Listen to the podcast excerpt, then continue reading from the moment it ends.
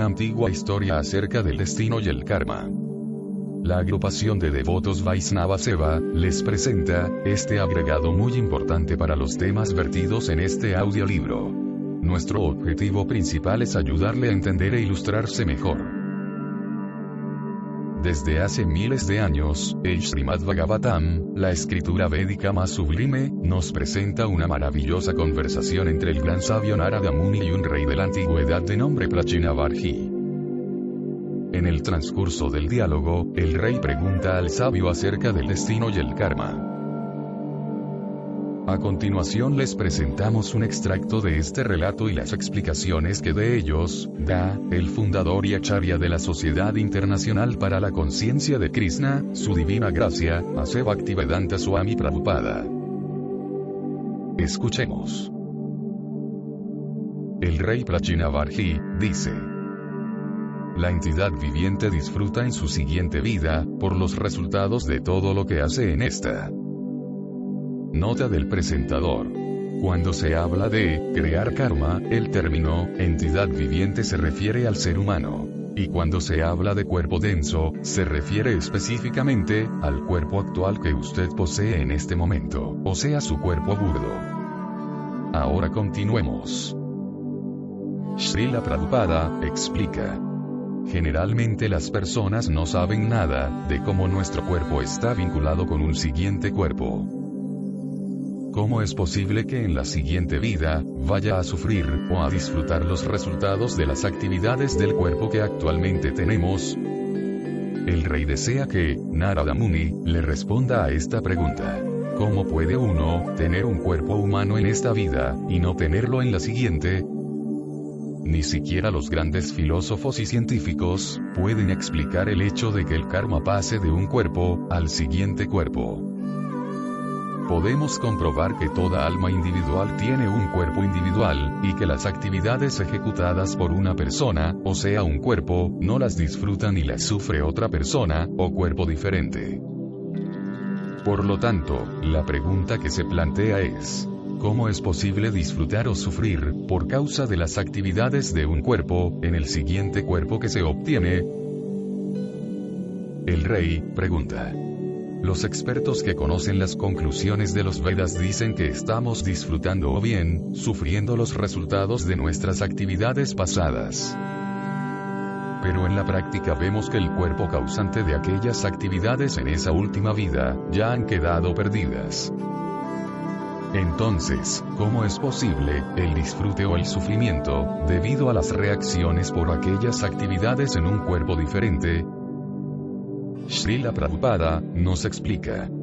Los ateos quieren pruebas de las acciones resultantes de sus actividades pasadas. Ellos preguntan, ¿cómo se puede demostrar que yo estoy sufriendo y disfrutando las acciones resultantes de un karma pasado? No conciben la forma en que el cuerpo sutil lleva los resultados de las acciones de este presente cuerpo denso, al siguiente cuerpo denso. Al cuerpo denso que ahora tenemos le llega un final, pero el cuerpo sutil no se termina. El cuerpo sutil lleva consigo al alma hasta el siguiente cuerpo. En realidad el cuerpo denso depende del cuerpo sutil. Por lo tanto, es el cuerpo sutil, el que determina los sufrimientos y los disfrutes del cuerpo denso. El cuerpo sutil lleva consigo al alma continuamente, hasta que se libera del cautiverio. Material denso. Narada Muni, le dice al rey. En esta vida, la entidad viviente actúa en un cuerpo denso, que se ve impulsado a la acción, por el cuerpo sutil, compuesto de mente, inteligencia y ego, cuando el cuerpo denso se pierde, el cuerpo sutil continúa existiendo para disfrutar o sufrir. De modo que no hay cambio alguno. Srila Prabhupada, explica. La entidad viviente tiene dos cuerpos, el sutil y el denso. En realidad, disfruta mediante el cuerpo sutil, que está compuesto de mente, inteligencia y ego. El cuerpo denso, o sea la cubierta externa, es solo un instrumento. Cuando ese cuerpo denso se pierde, es decir, cuando muere, su raíz, hecha de mente, inteligencia y ego, continúa existiendo, y es la causa de otro cuerpo denso. los cuerpos densos aparentemente cambian, pero su verdadera raíz, que es el cuerpo sutil de mente, inteligencia y ego, permanece siempre. Las actividades del cuerpo sutil, ya sean piadosas o impías, crean otra situación para que la entidad viviente disfrute o sufra en su siguiente cuerpo denso. De esta forma, el cuerpo sutil continúa, mientras que los cuerpos densos o burdos cambian, uno tras otro. Los científicos y filósofos contemporáneos son demasiado materialistas, y la energía ilusoria les ha quitado el entendimiento. Debido a ello, no pueden explicar cómo cambia el cuerpo denso. El filósofo materialista Darwin trató de estudiar los cambios del cuerpo denso, pero como no tenía conocimiento del cuerpo sutil, ni del alma, no pudo explicar claramente cómo se produce el proceso evolutivo. Puede que cambiemos de cuerpo denso, pero seguimos actuando con el cuerpo sutil. La gente no entiende la actividad del cuerpo sutil, y por ello están confusos, pues no pueden comprender cómo es posible que las acciones de su cuerpo denso actual afecten a su siguiente cuerpo denso. La superalma, como se explica en el Bhagavad Gita 15, 15, también dirige las actividades del cuerpo sutil. Krishna, la suprema personalidad de Dios, dice así. Yo estoy situado en el corazón de todos y de mí vienen la memoria, el conocimiento y el olvido. En la forma de superalma, la suprema personalidad de Dios, dirige al alma individual, la Jiva-alma. Debido a ello, el alma individual, siempre sabe cómo actuar conforme a las reacciones de su karma pasado. En otras palabras, la superalma, le recuerda, que actúe de esa forma. Por lo tanto, aunque aparentemente haya un cambio en el cuerpo denso, hay una continuidad entre las vidas de un alma individual. Narada Muni, dice. La entidad viviente, mientras sueña, abandona, o sea que se sale, del cuerpo en que está viviendo. Mediante las actividades de su mente y de su inteligencia, actúa en otro cuerpo que puede ser de un dios o de un perro. Después de abandonar el cuerpo denso, la entidad viviente entra en un cuerpo de animal o de semidios, en este planeta o en cualquier otro. De esa forma disfruta de los resultados de las acciones de su vida pasada. Srila Prabhupada explica. La mente, la inteligencia y el ego son la raíz de la felicidad y de la aflicción, pero aún así, se necesita de un cuerpo denso, como un instrumento para disfrutar. El cuerpo denso puede cambiar, pero el sutil continúa actuando. Si no recibe otro cuerpo denso, la entidad viviente tendrá que existir en un cuerpo sutil, o sea, un cuerpo de fantasma. Un fantasma es una entidad viviente cuyo cuerpo sutil actúa sin la ayuda de su instrumento, que es el cuerpo denso. Como se afirma en este verso, Sayanani Santam. El cuerpo denso puede reposar en una cama y descansar. Y aunque los mecanismos de este cuerpo burdo continúan funcionando, la entidad viviente puede salirse, e introducirse en el sueño, y luego regresa al cuerpo denso. Luego que regresa al cuerpo, olvida lo que ha soñado. De manera similar, cuando la entidad viviente entra en otro cuerpo denso, es decir, cuando reencarna, olvida su cuerpo denso anterior. La conclusión es que el cuerpo sutil, hecho de mente, inteligencia y ego, crea una atmósfera con deseos y ambiciones, que la entidad viviente, en su cuerpo sutil disfruta de esa atmósfera. En realidad, la entidad viviente está en el cuerpo sutil y aunque aparentemente el cuerpo denso cambia, y aunque la entidad viviente habita en cuerpos densos en variedad de planetas, Todas las actividades que la entidad viviente realiza en el cuerpo sutil se consideran ilusorias, porque no son permanentes. Liberación, significa zafarse de las garras o enredos del cuerpo sutil. El hecho de liberarse del cuerpo denso, se limita a la transmigración del alma de un cuerpo denso al siguiente. Cuando se educa a la mente para que sea consciente de Krishna, o conciencia superior, en la modalidad de la bondad, entonces somos transferidos ya sea al más elevado, a los planetas superiores, que son los planetas celestiales, o bien al mundo espiritual, a los planetas Vaikuntas. Por consiguiente, tenemos que cambiar nuestra conciencia mediante el cultivo del conocimiento que proviene de la Suprema Personalidad de Dios, por medio de las instrucciones védicas, y a través de la sucesión discipular autorizada. Si en esta vida pensamos siempre en Krishna, y adiestramos el cuerpo sutil, cuando abandonemos el cuerpo denso, nos elevaremos a Krishna loca. Esto lo confirma la Suprema Personalidad de Dios. Como sigue. Oh Arjuna. Aquel que conoce la naturaleza trascendental de mi aparición y actividades, al abandonar este cuerpo, no vuelve a nacer en este mundo material sino que alcanza mi morada eterna, Bhagavad Gita 4, 9. Por lo tanto, el cambio de cuerpo denso no es muy importante. El cambio importante es el cambio de cuerpo sutil. El movimiento para la conciencia de Krishna está educando a la gente en la iluminación respecto al cuerpo sutil. En relación con esto, el ejemplo perfecto es Ambarisa Maharaj, quien siempre ocupó su mente pensando en los pies del loto de Krishna. Savai Manara, Krishna Padaravindayo. De manera similar, en esta vida debemos fijar siempre la mente en los pies del loto de Krishna, que está presente en su Archa Vigraha, la encarnación en forma de la deidad que se adora en el templo. También siempre debemos ocuparnos en adorarle. Si ocupamos nuestras palabras en describir las actividades del Señor, y nuestros oídos en escuchar sus pasatiempos, y si seguimos los principios regulativos para mantener la mente intacta y así poder avanzar en el cultivo de la conciencia de Krishna, sin duda alguna nos elevaremos al plano espiritual. Entonces a la hora de la muerte, la mente, la inteligencia y el ego, ya no estarán contaminados por la materia. Existe la entidad viviente, y existen también la mente, la inteligencia y el ego. Cuando esos componentes del cuerpo sutil se purifican, todos los sentidos activos de la entidad viviente se vuelven espirituales. De este modo, la entidad viviente alcanza su forma. Satchidananda. El Señor Supremo siempre permanece en su forma. Satchidananda, pero la entidad viviente aunque es parte integral del Señor, cuando desea venir al mundo material para disfrutar, queda contaminada y enredada por la materia.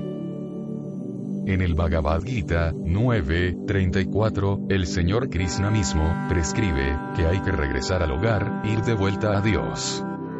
Así lo dice. Ocupa siempre tu mente en pensar en mí, y conviértete en mi devoto. Ofréceme reverencias y adórame. Estando completamente absorto en mí, seguramente tú vendrás a mí. Narada Muni, dice. La entidad viviente se esfuerza bajo la influencia del concepto corporal de yo soy esto. Yo soy aquello. Este es mi deber, y por lo tanto, voy a hacerlo. Todo ello, son impresiones mentales y todas esas actividades son temporales. Aún así, por la gracia de la Suprema Personalidad de Dios, la entidad viviente recibe una oportunidad de poner en la práctica todas sus invenciones mentales. De esta manera obtiene otro cuerpo. Srila Prabhupada explica.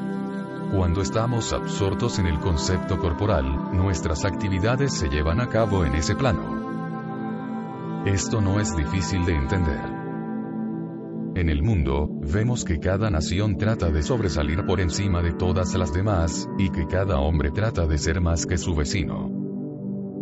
Esas actividades tienen lugar en nombre del progreso de la civilización. Se hacen muchos planes para la comodidad del cuerpo, y esos planes, después de la destrucción, o sea cuando viene la muerte del cuerpo denso, se llevan en el cuerpo sutil. No es cierto que la destrucción del cuerpo denso signifique el final de la entidad viviente. Muchos grandes filósofos y maestros de este mundo creen que todo se termina cuando el cuerpo se termina, pero eso no es así. En este verso, Narada Muni dice que cuando morimos, nos llevamos todos nuestros planes con nosotros, Grinillat, y que para ejecutar esos planes, recibimos otro cuerpo. Eso se llama Punarva Cuando se termina el cuerpo denso, la mente transporta los planes de la entidad viviente, y por la gracia del Señor, la entidad viviente, en su siguiente vida, recibe la oportunidad de dar forma a esos planes. Es lo que se conoce como la ley del karma. Mientras nuestra mente esté absorta en las leyes del karma, en la siguiente vida, tendremos que aceptar algún determinado tipo de cuerpo.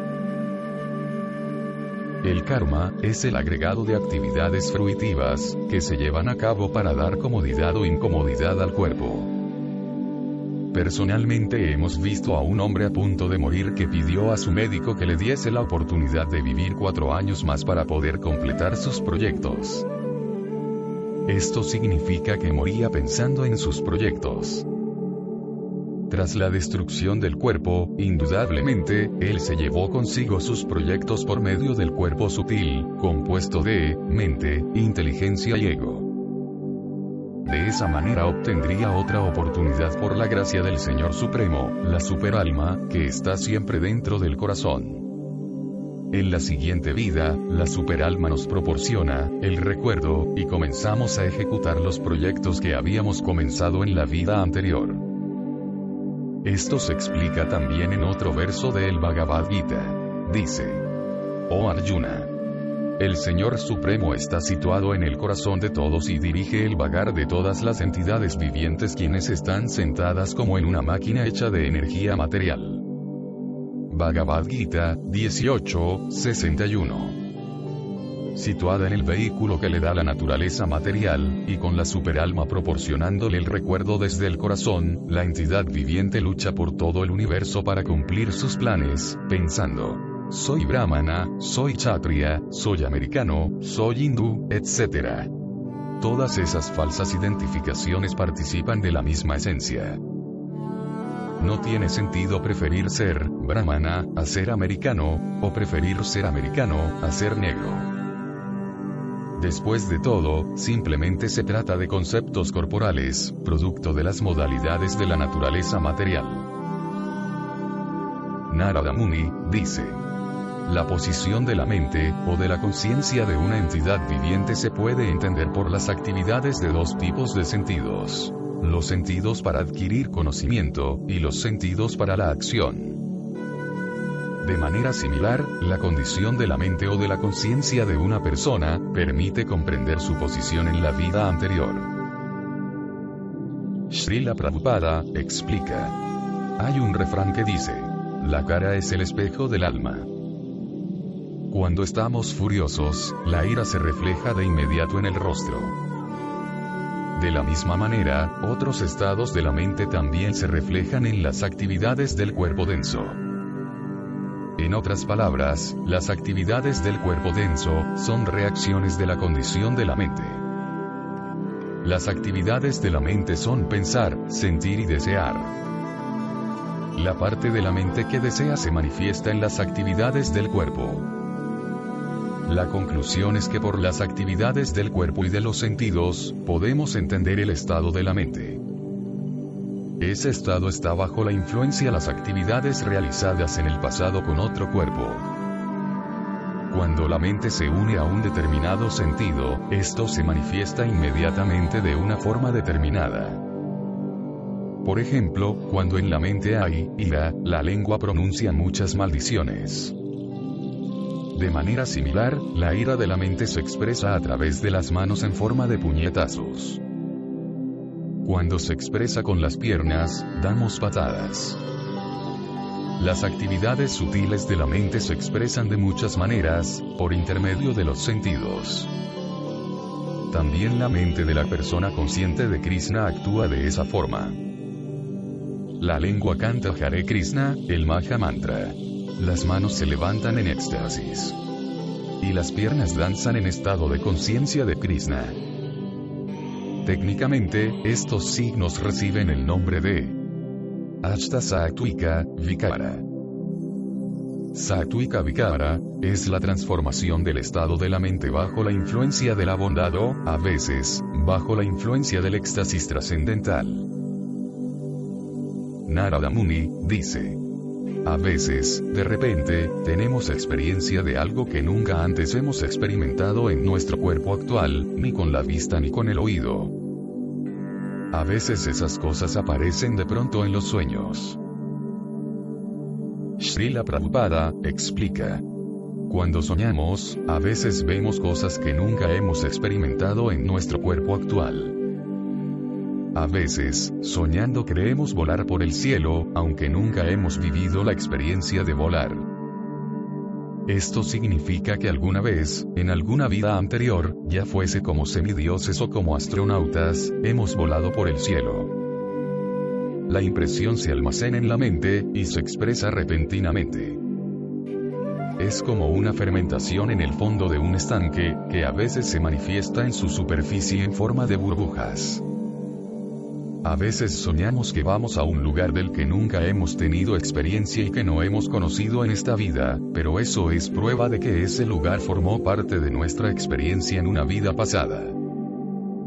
La mente conserva esa impresión y a veces se manifiesta, ya sea en sueños, o en el pensamiento. La conclusión es que la mente es un almacén en que se depositan diversos pensamientos y experiencias que hemos vivido en vidas pasadas. De ese modo, hay una cadena que se continúa de una vida a otra, de las vidas anteriores, a la actual, y de esta, a vidas futuras. Esto se demuestra también en las ocasiones en que se dice de alguien que, es un poeta, un científico o un devoto nato. Si pensamos en Krishna constantemente, como Maharachambarisa, Sabai Mana, Krishna Padaravinda Yo, es seguro que en el momento de la muerte nos elevaremos hasta el reino de Dios. Incluso si no logramos el éxito completo en nuestro intento, en la siguiente vida seguiremos cultivando nuestra conciencia de Krishna. Esto se confirma en el Bhagavad Gita 6.41. Después de muchísimos años de goce en los planetas de las entidades vivientes piadosas, el yogi que fracasa nace en una familia de personas virtuosas o en una familia de la rica aristocracia. Si seguimos estrictamente los principios de la meditación en Krishna, no cabe duda de que en nuestra siguiente vida nos elevaremos hasta Krishna Loka, Goloka Brindavana.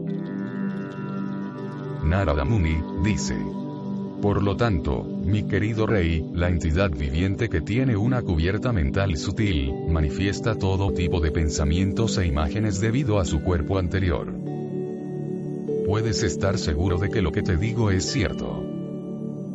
La mente no tiene posibilidad de inventar nada que no haya percibido en su cuerpo anterior. Srila Prabhupada explica. Krishna Bhajirum Kahanya Boga, Vanchakare, Nikata Estamayatare Dare. Prema Vivarta. En realidad, la suprema personalidad de Dios, Krishna, es el disfrutador supremo. La entidad viviente cuando desea imitarle, recibe la oportunidad de satisfacer su ilusorio deseo de en, señorearse de la naturaleza material. Ese es el principio de su caída. Mientras permanece en la atmósfera material, dispone de un vehículo sutil, la mente, que es el depósito de toda clase de deseos materiales. Esos deseos se manifiestan en distintas formas corporales.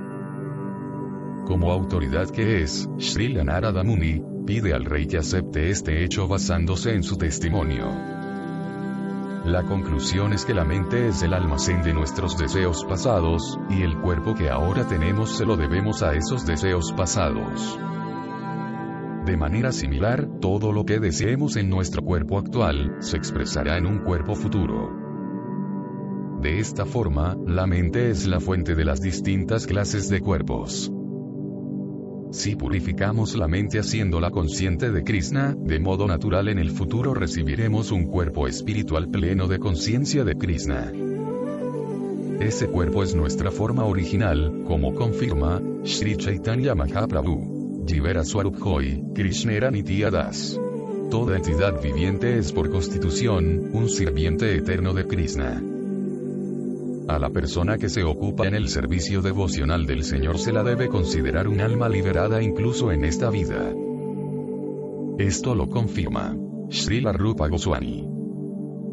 a quien se ocupa, en el servicio trascendental del Señor con el cuerpo, la mente, y las palabras, se le debe considerar liberado en todas las condiciones de la existencia material. Bhakti Rasamrita Sindhu 1, 2, 187. Ese es el principio en que se basa el movimiento para la conciencia de Krishna. Debemos enseñar a la gente la manera de absorberse constantemente en el servicio del Señor, pues esa es su posición natural. A la persona que está siempre sirviendo al Señor se la considera liberada. Esto se confirma también en el Bhagavad Gita 14, 26. Aquel que se ocupa totalmente en el servicio devocional, que no cae en ninguna circunstancia, de inmediato trasciende las modalidades de la naturaleza material y así llega al nivel del Brahman. El devoto, por lo tanto, está por encima de las tres modalidades de la naturaleza material y es trascendental incluso al nivel de Brahmana. Un brahmana puede verse influenciado por las modalidades más bajas, Rayoguna y Tamoguna.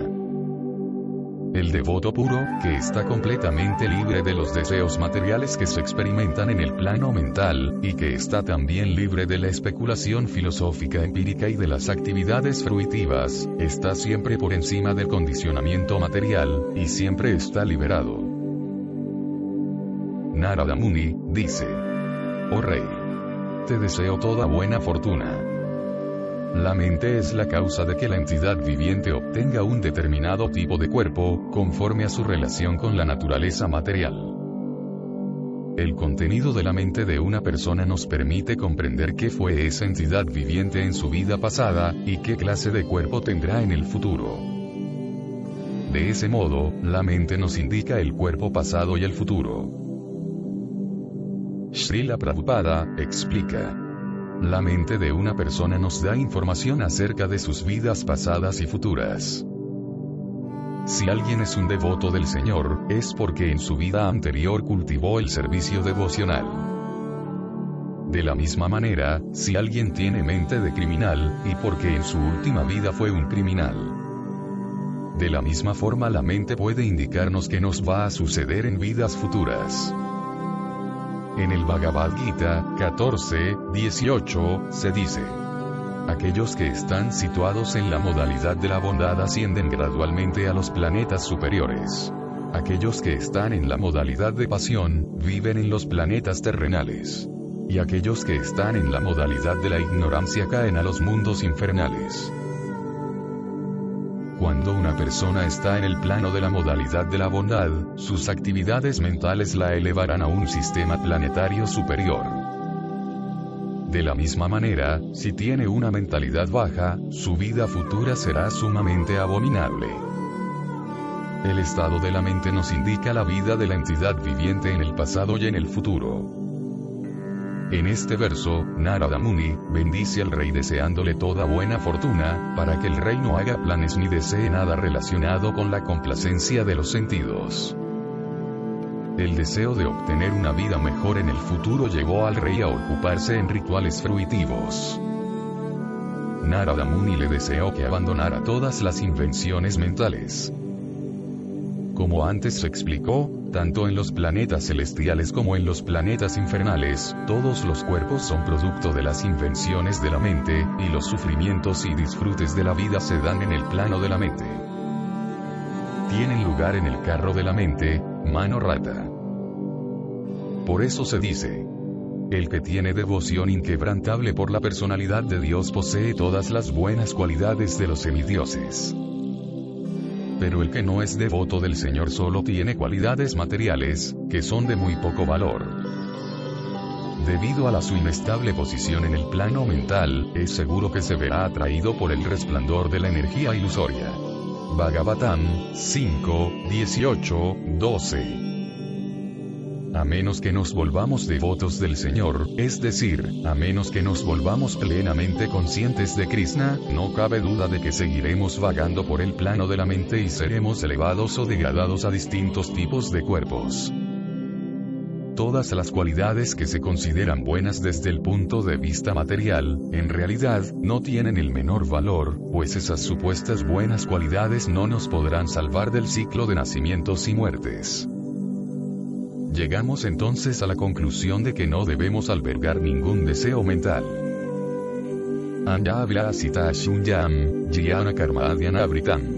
Debemos liberarnos por completo de los deseos materiales, de la especulación filosófica, y de las actividades fruitivas. Lo mejor que el ser humano puede hacer es aceptar de un modo favorable el servicio devocional trascendental del Señor. Esa es la perfección más elevada de la vida humana. Narada Muni, dice. A veces, en sueños, vemos algo que nunca hemos experimentado o escuchado en esta vida. Se trata de episodios que hemos vivido en otros tiempos, otros lugares y otras circunstancias. Srila Prabhupada, explica.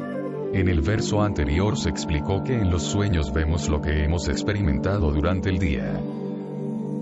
Pero, ¿a qué se debe que a veces en los sueños experimentamos cosas que nunca hemos visto o escuchado en el curso de esta vida?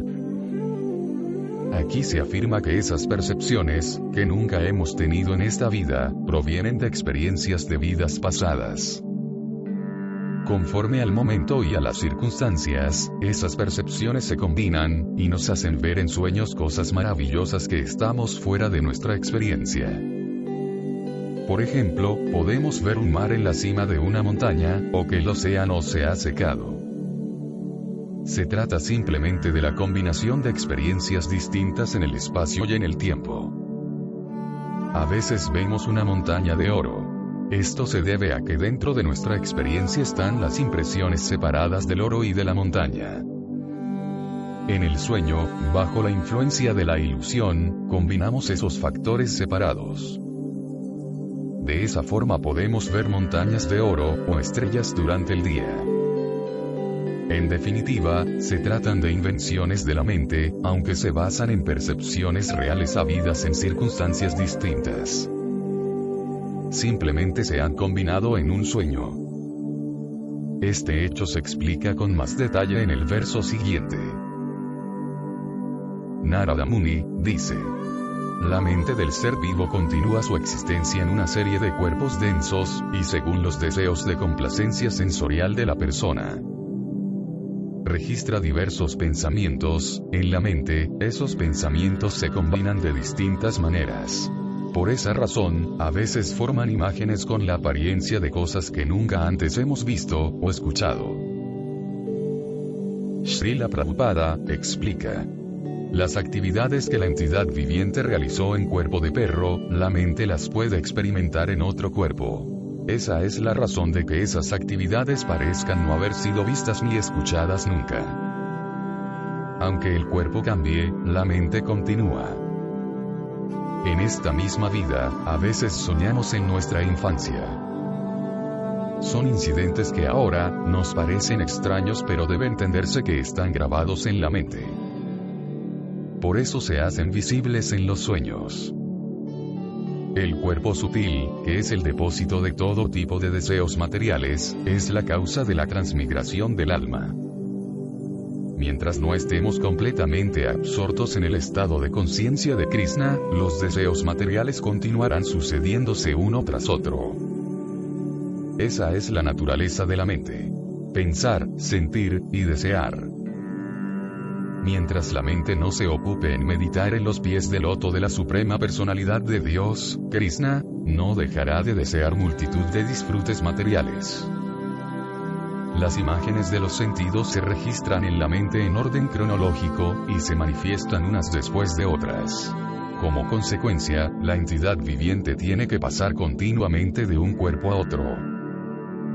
La mente hace proyectos para disfrutar de la materia, y el cuerpo denso sirve como instrumento para realizar esos deseos y proyectos.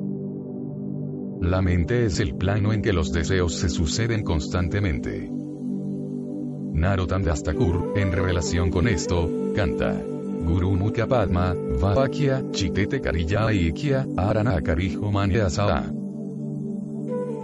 Narottam Dastakur, nos aconseja a todos que sigamos estrictamente el principio de cumplir las órdenes del maestro espiritual. No debemos desear ninguna otra cosa. si seguimos estrictamente los principios regulativos que establece el maestro espiritual, la mente, poco a poco se habituará a no desear nada más que el servicio a Krishna. Ese hábito, es la perfección de la vida. Narada le dice al rey. Ser consciente de Krishna significa estar constantemente en contacto con la Suprema Personalidad de Dios, en un estado mental en que el devoto puede observar la manifestación cósmica desde la misma perspectiva que la Suprema Personalidad de Dios. Esa clase de observación no siempre es posible, pero se manifiesta como lo hace Raju, el planeta oscuro, que puede observarse en presencia de la luna llena. Srila Prabhupada explica. En el verso anterior se ha explicado que, en el plano de la mente, los deseos se hacen visibles uno tras otro. Sin embargo, la voluntad suprema, de la suprema personalidad de Dios, puede hacer que, a veces, todo el depósito de deseos pueda abarcarse con una sola mirada. En el Brahma Samhita 5, 54, se dice, Karmani Nirdahati Kintu, Chavakti Vayan. Cuando una persona está completamente absorta en el estado de conciencia de Krishna, el depósito de deseos materiales acumulados queda reducido a su mínima expresión. En verdad, los deseos dejan de dar fruto en forma de cuerpos densos. Ciertamente, por la gracia de la Suprema Personalidad de Dios, el depósito de deseos se hace visible en el plano de la mente. En relación con esto, la obscuridad que oculta a la luna llena, es decir, el eclipse de luna, se explica con la existencia de otro planeta, llamado Raju. La astronomía védica acepta la existencia de ese planeta Raju, que no es visible, y que a veces puede verse ante la luna llena. Parece ser que Raju está en un lugar próximo a la órbita de la luna. El fracaso de las expediciones lunares de nuestros días puede que se deba a ese planeta. En otras palabras, en lugar de ir a la Luna, puede que en realidad hayan ido a Raju, el planeta invisible. De hecho, no están yendo a la Luna, sino que van al planeta Raju, y regresan. Dejando a un lado esta cuestión, lo importante es que la entidad viviente tiene ilimitados deseos de disfrute material, y por eso tiene que transmigrar de un cuerpo denso a otro hasta que todos esos deseos se terminen. Ninguna entidad viviente puede liberarse del ciclo de nacimientos y muertes, a no ser que se vuelva consciente de Krishna. Por esa razón, en este verso se afirma claramente, Kanishte, que la persona plenamente absorta en el estado de conciencia de Krishna se libera de una vez, de sus deseos mentales pasados y futuros. Entonces, por la gracia del Señor Supremo, su mente puede ver la manifestación simultánea de todo. A este respecto, Visuanatha Chakrabarti Thakura, cita el ejemplo de Madre Yasoda, que vio la manifestación cósmica completa en la boca del Señor Krishna. Por la gracia del Señor Krishna, Madre Yasoda vio en la boca del Señor Krishna todos los universos y planetas. De manera similar, por la gracia de la Suprema Personalidad de Dios, Krishna, la persona consciente de Krishna puede ver de una sola vez todos los deseos latentes en su interior y poner fin a sus futuras transmigraciones. El devoto es el principal destinatario de esa ventaja que despeja el sendero de regreso al hogar, de vuelta a Dios. En este verso se explica la razón de que veamos cosas de las que no tenemos experiencia en esta vida. Lo que vemos es la expresión futura de un cuerpo denso, o algo que está almacenado en el depósito de nuestra mente. La persona consciente de Krishna no va a recibir ningún otro cuerpo denso en el futuro. Debido a ello, los deseos que tiene registrados, se satisfacen en sueños. Por esa razón, a veces en los sueños encontramos cosas de las que no hemos tenido experiencia alguna durante la vida. Narada Muni, dice. Mientras exista el cuerpo material sutil, compuesto de la inteligencia, la mente y los sentidos, los objetos de los sentidos y las reacciones de las cualidades materiales, también existirán la identificación falsa de la conciencia y el objeto de esa identificación, el cuerpo denso. Srila Prabhupada, explica. sin un cuerpo denso compuesto de los elementos materiales densos. Tierra, agua, aire, fuego y éter, no se pueden satisfacer los deseos del cuerpo sutil, hecho de mente, inteligencia y ego. Sin la manifestación de un cuerpo material denso, la entidad viviente, no puede actuar realmente en el seno de las modalidades de la naturaleza material. En este verso se explica claramente que la continuación de las actividades sutiles de la mente y de la inteligencia se debe a los sufrimientos y disfrutes del cuerpo sutil de la entidad viviente. La identificación material de la conciencia, por ejemplo, los conceptos de yo y mío, continúa porque esa conciencia existe desde tiempo inmemorial. Sin embargo, cuando, en virtud de la comprensión consciente de Krishna, nos elevamos al mundo espiritual, las acciones y reacciones de ambos cuerpos, el denso y el sutil, dejan de afectar al alma espiritual. Narada Muni, le dice al rey. Cuando la entidad viviente está profundamente dormida, cuando se desmaya, cuando sufre una gran conmoción debido a una pérdida grave, en el momento de la muerte, o cuando la temperatura del cuerpo es muy elevada, el movimiento del aire vital se detiene. En esas ocasiones, la entidad viviente deja de ser consciente de la identificación del cuerpo con el ser. Srila Prabhupada nos explica. Los necios niegan la existencia del alma, pero es un hecho que cuando dormimos olvidamos la identidad del cuerpo material, y cuando despertamos, olvidamos la identidad del cuerpo sutil. En otras palabras, mientras dormimos, olvidamos las actividades del cuerpo denso, y cuando estamos activos en el cuerpo denso, olvidamos las actividades que realizamos durante el sueño. En realidad, ambos estados, dormir y estar despiertos, son creaciones de la energía ilusoria. La realidad es que la entidad viviente no está en contacto ni con las actividades que ejecuta durante el sueño, ni con las actividades del mal llamado estado consciente. Cuando una persona está profundamente dormida, o se desmaya, olvida el cuerpo denso. De manera similar, bajo los efectos del cloroformo o de algún otro anestésico, la entidad viviente olvida el cuerpo denso y puede ser sometida a una operación quirúrgica sin sentir ni dolor ni placer.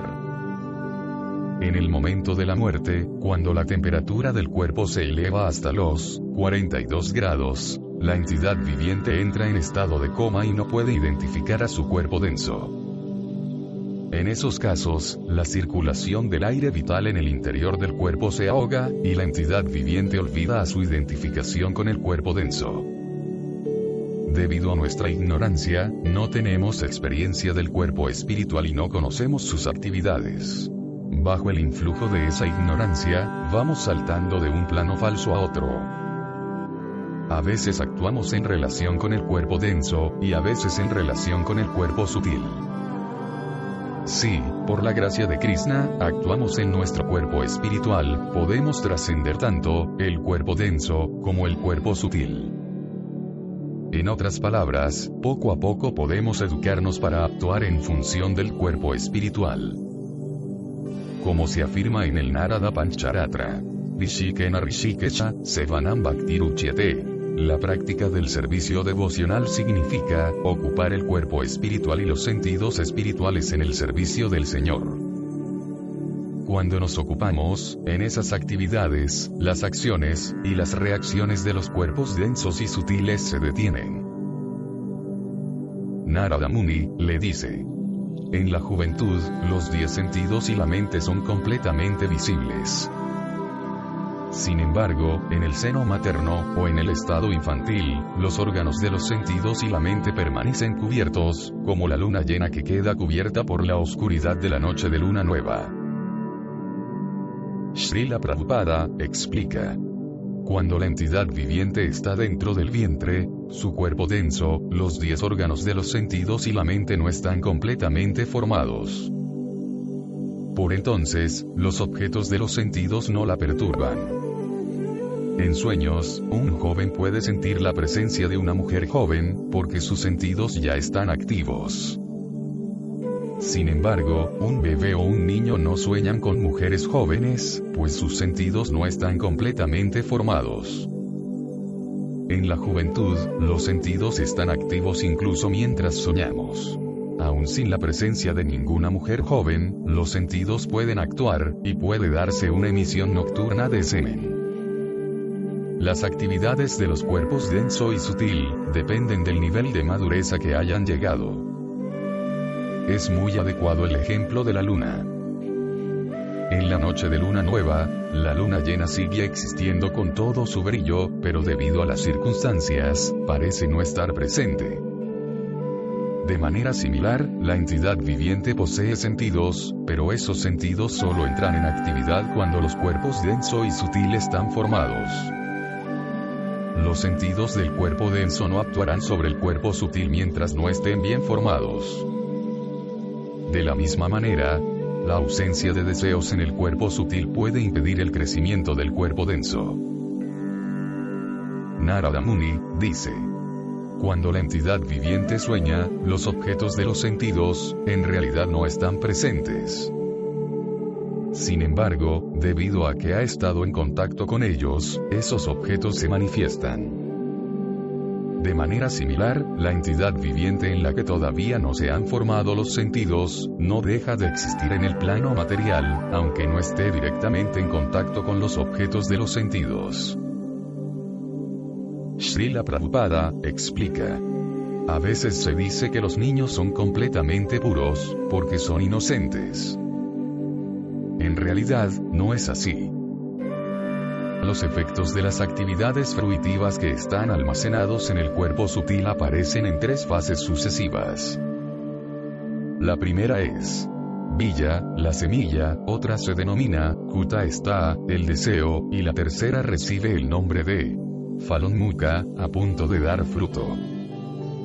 En la etapa manifestada, se denominan Prarabdha, ya en acción.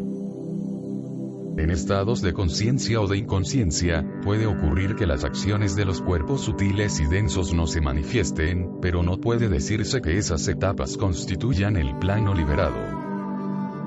Que un niño sea inocente, no significa que sea un alma liberada. Todo permanece en estado latente, y con el paso del tiempo llegará a manifestarse. Los objetos de disfrute de los sentidos pueden actuar incluso en ausencia de determinadas manifestaciones del cuerpo sutil.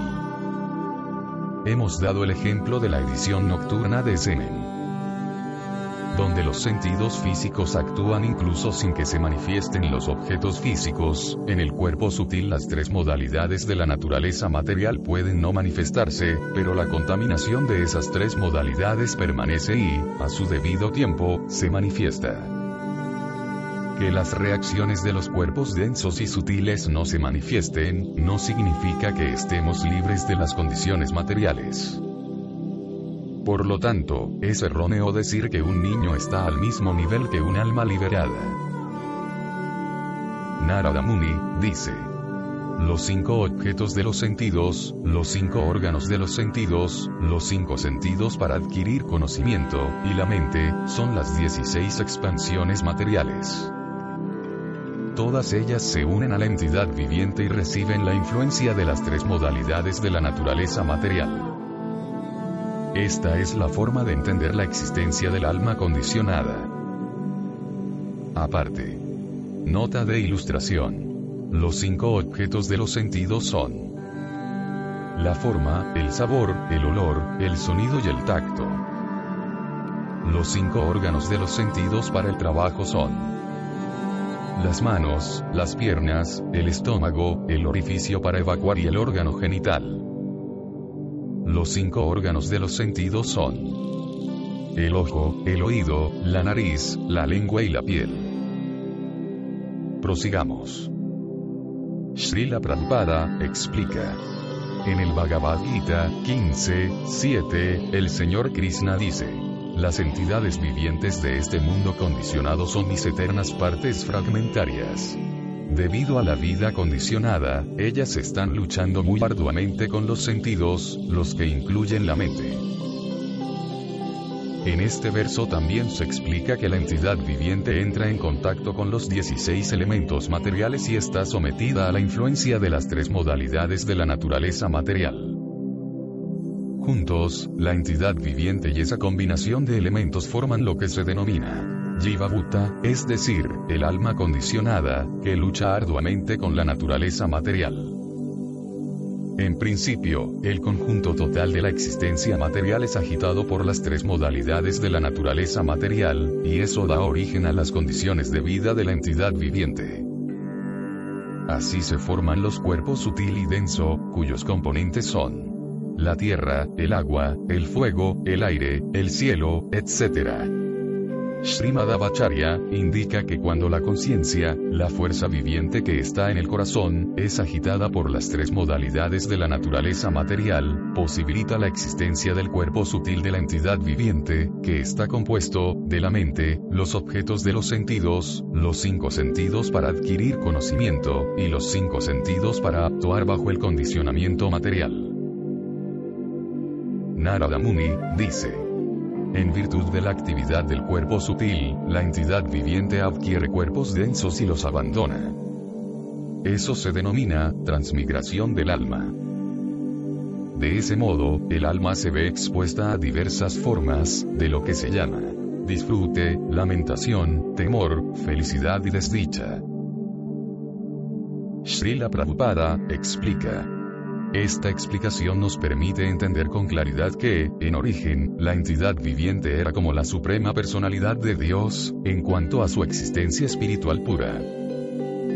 Sin embargo, cuando la mente se contamina con deseos de complacer los sentidos en el mundo material, la entidad viviente, como se explica en este verso, cae en el estado material condicionado.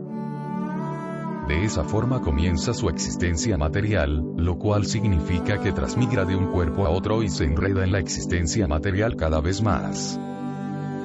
El proceso de conciencia de Krishna, mediante el cual pensamos constantemente en Krishna, el método trascendental que nos permite volver a nuestra existencia espiritual original. Ocuparse en el servicio devocional significa pensar siempre en Krishna. Piensa siempre en mí y conviértete en mi devoto. Adórame y ofréceme tus reverencias. Así sin duda vendrás a mí. Yo te prometo esto porque tú eres mi muy querido amigo. Bhagavad Gita, 18:65. Siempre debemos ocuparnos en el servicio devocional del Señor. Como se recomienda en El Archana Amarga, debemos adorar a la deidad en el templo, y ofrecer constantemente reverencias al maestro espiritual y a la deidad. Estos son los procesos que se recomiendan a quien verdaderamente desee liberarse de este enredo material. Los psicólogos modernos pueden estudiar las actividades de la mente, pensar, sentir y desear, pero no pueden profundizar en el tema se debe a su falta de conocimiento, y a que no siguen a un acharya liberado. Como se afirma en el Bhagavad Gita 4.2. Esta ciencia suprema fue así recibida a través de la cadena de sucesión discipular, y en esta forma la comprendieron los reyes santos. Pero en el transcurso de tiempo la sucesión se rompió, y por eso la ciencia tal como es parece estar perdida bajo la guía de supuestos psicólogos y filósofos, en la era actual la gente no sabe nada de las actividades del cuerpo sutil, de modo que no pueden entender qué significa la transmigración del alma. En estas cuestiones, tenemos que recurrir a las autorizadas afirmaciones del Bhagavad Gita. 2.13. Dice, Así como en este cuerpo, el alma corporificada continuamente pasa de la niñez a la juventud, y luego a la vejez, en forma similar cuando llega la muerte el alma pasa a otro cuerpo. El alma autorrealizada no se confunde por tal cambio. Mientras la sociedad humana no entienda este importante verso del Bhagavad Gita, la civilización solo progresará en la ignorancia, y no en el conocimiento. Narada Muni, dice, la oruga, para llevar su cuerpo de una hoja a otra, sujeta a la hoja que quiere alcanzar, antes de abandonar a la que ocupa. De manera similar, antes de abandonar su cuerpo actual, la entidad viviente debe hacerse con el nuevo cuerpo que le corresponde por sus actividades pasadas. Esto se debe a que la mente es el receptáculo de todo tipo de deseos. Srila Prabhupada explica.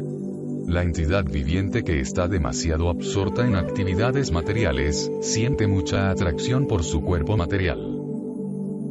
Incluso en el momento de la muerte piensa en su cuerpo actual y en los familiares emparentados con él. Así permanece completamente absorta en el concepto corporal de la vida, hasta tal punto que incluso a la hora de la muerte aborrece la idea de abandonar el cuerpo. A veces sucede que una persona que estaba en el umbral de la muerte permanece, durante muchos días antes de abandonar el cuerpo. Esto es muy frecuente entre los supuestos líderes y políticos, piensan que, en su presencia, el país y la sociedad quedarán sumidos en el caos. Eso se llama, Maya, la ilusión. A los líderes políticos no le gusta abandonar sus cargos. Tienen que ser derribados por algún enemigo, o forzados a dejarlo todo por la llegada de la muerte. Disposiciones superiores ofrecen a la entidad viviente otro cuerpo, pero debido a la atracción que siente por el que ahora ocupa, a la entidad viviente no le gusta cambiarse a otro cuerpo. Por lo tanto las leyes de la naturaleza la obligan a hacerlo. Dice el Gita. Estando bajo la influencia de las tres modalidades de la naturaleza material, el alma espiritual confundida se cree el ejecutor de las actividades, las cuales en realidad son llevados a cabo por la naturaleza. Bhagavad Gita 3. 27. La naturaleza material es muy poderosa, y las modalidades materiales nos obligan a aceptar otro cuerpo. Esa fuerza puede verse cuando la entidad viviente transmigra de un cuerpo superior a uno inferior. El que en su cuerpo actual actúa como un perro, o, como un cerdo, en la siguiente vida se verá obligado a aceptar un cuerpo de perro o de cerdo. Esa persona tal vez ahora esté disfrutando de un cuerpo de primer ministro o de presidente, pero cuando entiende que se verá obligado a aceptar un cuerpo de perro o de cerdo, prefiere no abandonar el cuerpo en que ahora se encuentra. Por esa razón, antes de morir, pasa muchos días en estado de coma. Esto lo han experimentado muchos políticos a la hora de la muerte. La conclusión es que hay un control superior que determina cuál va a ser nuestro próximo cuerpo. La entidad viviente, tan pronto como abandona su cuerpo actual, entra en otro cuerpo. A veces, en su cuerpo actual, la entidad viviente siente que muchos de sus deseos y de sus imaginaciones permanecen insatisfechos. Aquellos que están demasiado apegados a su situación en la vida se ven obligados a permanecer en un cuerpo de fantasma, y no se le permite entrar en otro cuerpo burdo o sea denso. Pero incluso en ese cuerpo de fantasma, causan grandes molestias a sus vecinos y familiares. La causa principal de esa situación es la mente. Según el estado de la mente, se generan distintos tipos de cuerpos, y nos vemos obligados a aceptarlos como se confirma en el Bhagavad Gita 8.6. Cualquiera que sea el estado de existencia que uno recuerde cuando abandona su cuerpo, ese estado alcanzará sin duda. En nuestro cuerpo y en nuestra mente, podemos pensar como dioses o como perros. Eso determina cuál va a ser nuestra siguiente vida, como se explica en el Bhagavad Gita 13.22. De esa forma, la entidad viviente dentro de la naturaleza material sigue los senderos de la vida disfrutando de las tres modalidades de la naturaleza. Esto se debe a su asociación con esta naturaleza material.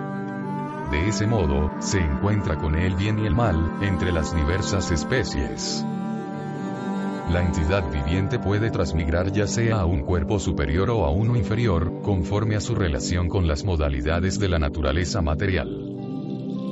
Si se relaciona con la modalidad de la ignorancia, obtiene un cuerpo de animal o de hombre inferior, pero si se relaciona con la modalidad de la bondad o de la pasión, obtiene el cuerpo que le corresponde por ello. Esto también se confirma en el Bhagavad Gita 14, 18. Dice, aquellos que están situados en la modalidad de la bondad ascienden gradualmente a los planetas superiores. Aquellos que están en la modalidad de la pasión viven en los planetas terrenales. Y aquellos que están en la modalidad de la ignorancia, caen a los mundos infernales. la mente es la causa raíz de las relaciones que establece la entidad viviente. Este gran movimiento para la conciencia de Krishna es el mayor don que puede recibir la sociedad humana, pues está enseñando a todo el mundo a pensar siempre en Krishna, mediante la ejecución de servicio devocional. De ese modo, al final de la vida podremos relacionarnos con Krishna. Esto recibe el nombre técnico de Nitya Lila Pravishta, es decir, entrar en el planeta Goloka Brindavana. En el Bhagavad Gita 18.55 se explica así. Se puede comprender a la Suprema Personalidad tal como Él es, únicamente por medio del servicio devocional. Y cuando uno tiene plena conciencia del Señor Supremo mediante tal devoción, puede entrar en el reino de Dios. Una vez que la mente está absorta por completo en el estado de conciencia de Krishna, podremos entrar en el planeta llamado Goloka Brindavana. Para poder relacionarse con la suprema personalidad de Dios, hay que comprender a Krishna. El proceso mediante el cual se comprende a Krishna es el servicio devocional.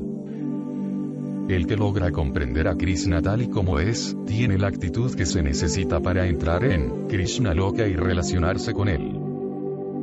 La causa de esa gloriosa posición es la mente. Pero la mente también puede llevarnos a cuerpos de perro o de cerdo. Por lo tanto, absorber siempre la mente en el estado de conciencia de Krishna es la perfección más elevada de la vida humana. Narada Muni, dice. Mientras deseamos disfrutar de la complacencia de los sentidos, creamos actividad material. Al actuar en el ámbito material, la entidad viviente disfruta de los sentidos, y al disfrutar de los sentidos, crea otra serie de actividades materiales. De esa forma la entidad viviente ha quedado atrapada en la posición de alma condicionada. Srila Prabhupada, explica. Desde el cuerpo sutil, creamos muchos planes para disfrutar de la complacencia de los sentidos. Esos planes quedan grabados en el registro de la mente en forma de villa, que es la raíz de las actividades fruitivas.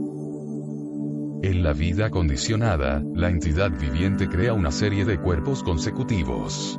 Eso se denomina karma bandhana. Como se explica en el Bhagavad Gita 3. 9. Yajñartat karma non yatra, lokoyan karma, bandanaja. Si actuamos solamente para satisfacer a Vishnu, nos liberamos del cautiverio que se debe a las actividades materiales. Pero si no actuamos así, cada actividad material que ejecutamos nos atrapa más. En esas circunstancias, es de suponer que al pensar, sentir y desear, estamos creando una serie de futuros cuerpos materiales. En palabras de Bhaktivinoda Thakur, Anadi Karama Fale, Padivavarna Vayale. La entidad viviente cae en el océano, karma bandana, como resultado de actividades materiales pasadas. En lugar de hundirnos en el océano de las actividades materiales, deberíamos limitar esas actividades materiales a las indispensables, tan solo para mantener juntos el cuerpo y el alma. El resto del tiempo deberíamos consagrarlo a las ocupaciones del servicio amoroso trascendental del Señor. Esa es la forma de aliviarnos de las reacciones a las actividades materiales. Narada Muni, dice. Siempre debes recordar que la manifestación cósmica se crea, se mantiene y se aniquila, por la voluntad de la Suprema Personalidad de Dios. En consecuencia, en la manifestación cósmica todo está bajo el control del Señor. Para iluminarse con este conocimiento perfecto, hay que ocuparse constantemente en el servicio devocional del Señor. Srila Prabhupada, explica. La autorrealización, comprender que somos, Brahman, almas espirituales, es muy difícil mientras permanezcamos en la condición material. Sin embargo, si emprendemos el servicio devocional del Señor, Él, poco a poco, se nos irá revelando. De ese modo, el devoto, en su avance, irá, poco a poco, comprendiendo su posición espiritual. En la oscuridad de la noche, no podemos ver nada, ni siquiera a nosotros mismos. pero cuando el sol brilla, podemos ver, no solo al sol, sino también todo lo que hay en el mundo. En el capítulo séptimo del Bhagavad Gita, 7.1, el señor Krishna, explica. Ahora escucha, oh hijo de Prita. Arjuna, como al practicar yoga con plena conciencia de mí, con la mente apegada a mí, podrás conocerme en plenitud, sin duda alguna. Cuando nos ocupamos en el servicio devocional del Señor para volvernos conscientes de Krishna, comprendemos, no solamente a Krishna, sino también todo lo que está relacionado con Krishna. En otras palabras, con el proceso de conciencia de Krishna podremos entender a Krishna y la manifestación cósmica, pero además comprendemos también nuestra posición constitucional. Cuando somos conscientes de Krishna, podemos entender que la Suprema Personalidad de Dios, crea, mantiene, aniquila y absorbe dentro de sí, toda la creación material. Nosotros también somos partes integrales del Señor. Todo está bajo el control del Señor, y por lo tanto, nuestro único deber es entregarnos al Supremo y ocuparnos en su servicio amoroso trascendental. El narrador, dice, con estas palabras, el gran santo Narada, el devoto supremo, explicó al rey Prachinavarji, la posición constitucional de la suprema personalidad de Dios y de la entidad viviente. Después de invitar al rey, Narada Muni, partió de regreso a Siddhaloka. Srila Prabhupada, explica. Siddhaloka y Brahmaloka, están dentro del mismo sistema planetario. Brahmaloka, es el planeta más elevado del universo, y Siddhaloka, está considerado, uno de los satélites de Brahmaloka. Los habitantes de Siddhaloka, tienen todos los poderes del misticismo del Toga. Este verso nos indica que el gran sabio Narada es un habitante de Siddhaloka. Aunque viaja por todos los sistemas planetarios. Todos los habitantes de Siddhaloka son cosmonautas que pueden viajar por el espacio sin ningún artificio mecánico. Los habitantes de Siddhaloka pueden ir de un planeta a otro por sí solos en virtud de la perfección yógica que han alcanzado. Después de dar instrucciones al gran rey Prachinavarji, Narada Muni partió, no sin antes invitar al rey a visitar Siddhaloka. En presencia de sus ministros, el santo rey Prachinavarji dejó órdenes para sus hijos de que protegiesen a los ciudadanos. Entonces abandonó el hogar y partió para someterse a austeridades en un lugar sagrado que recibe el nombre de Kapilashram. Como resultado de las austeridades y penitencias a que se sometió en Kapila Ashram, el rey Prachinavarji se liberó por completo de todas las identificaciones materiales falsas, se ocupó constantemente en el servicio amoroso trascendental del Señor y alcanzó una posición espiritual cualitativamente igual a la de la Suprema Personalidad de Dios. Esta narración del gran sabio Narada glorifica la fama trascendental de la suprema personalidad de Dios, por esa razón el relato de sus palabras ciertamente santifica el mundo material, purifica el corazón de la entidad viviente y la ayuda a alcanzar su identidad espiritual. Aquel que narra este relato trascendental, queda liberada por completo del cautiverio de la materia, y no tendrá que seguir vagando por el mundo material. Todas las glorias sean para Srila Prabhupada, el auténtico maestro espiritual, vigente Diksaguru, del movimiento para la conciencia de Krishna. Haribol.